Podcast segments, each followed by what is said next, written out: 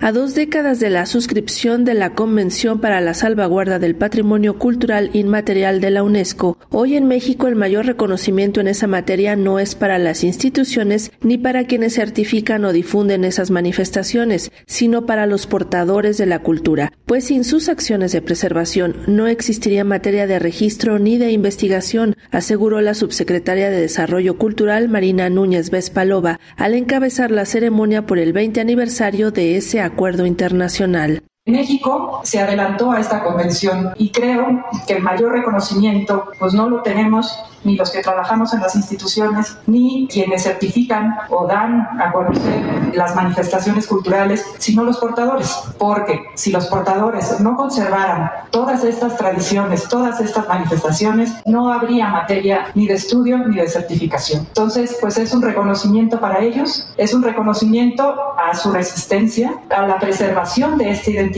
que no siempre es tan fácil en un mundo tan convulso como este, donde de repente hay guerras, de repente el patrimonio queda a nivel secundario cuando están peligrando vidas humanas, pues tener una institución como la UNESCO que ponga la mano sobre una mesa y diga, no, el hombre existe y también se refleja en todo esto que ha hecho, pues es muy importante realizado en el Museo Nacional de Culturas Populares. En el acto, el representante de la UNESCO en México, Andrés Morales, reafirmó la disposición para seguir trabajando con nuestro país en la promoción y protección del patrimonio cultural. Desde la UNESCO queremos felicitar a México por su compromiso en la implementación de esta convención. Iniciativas como la reactivación de la Comisión Nacional para el Patrimonio Cultural y Material, la intención de elaborar planes de salvaguardia en muchos de los ya más de 300 elementos que se encuentran registrados en dicho inventario, son buenos ejemplos que demuestran cómo se puede materializar este instrumento internacional.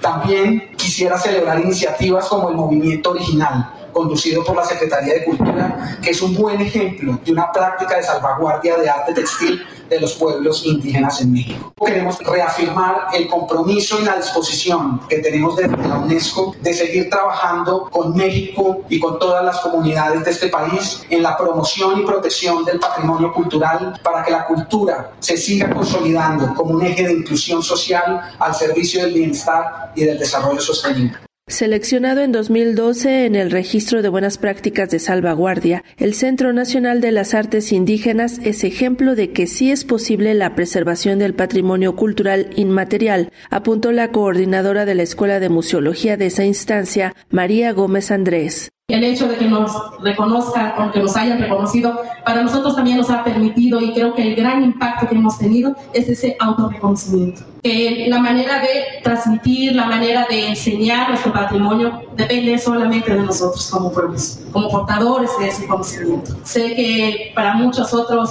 patrimonios falta mucho por hacer. Quizás seamos ese ejemplo de que sí se puede, sí podemos lograr que esto se siga manteniendo, que esto se siga preservando. Este 20 aniversario de la Convención debería marcar el inicio de una gestión institucional y articulada que acompañe de forma ética y responsable la voluntad de las comunidades, propuso José Luis Perea, secretario técnico del Instituto Nacional de Antropología e Historia. Desde Lina proponemos considerar este 20 aniversario como un punto de partida que marque el camino de una gestión interinstitucional articulada y transversal, que se distinga por acompañar de manera ética y responsable la voluntad de las comunidades, visibilizar la importancia de la diversidad cultural de nuestro país y con ello asegurar la continuidad de las expresiones culturales y su herencia a las siguientes generaciones. Para Radio Educación, Sandra Karina Hernández.